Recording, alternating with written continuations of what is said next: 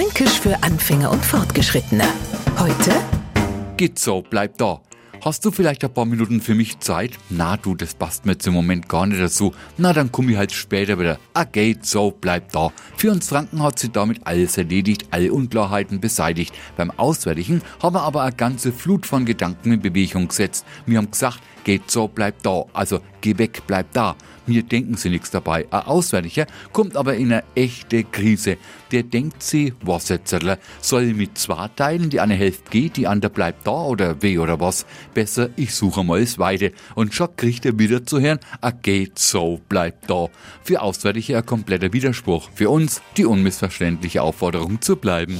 Fränkisch für Anfänger und Fortgeschrittene. Montag früh eine neue Folge und alle Folgen als Podcast auf qde.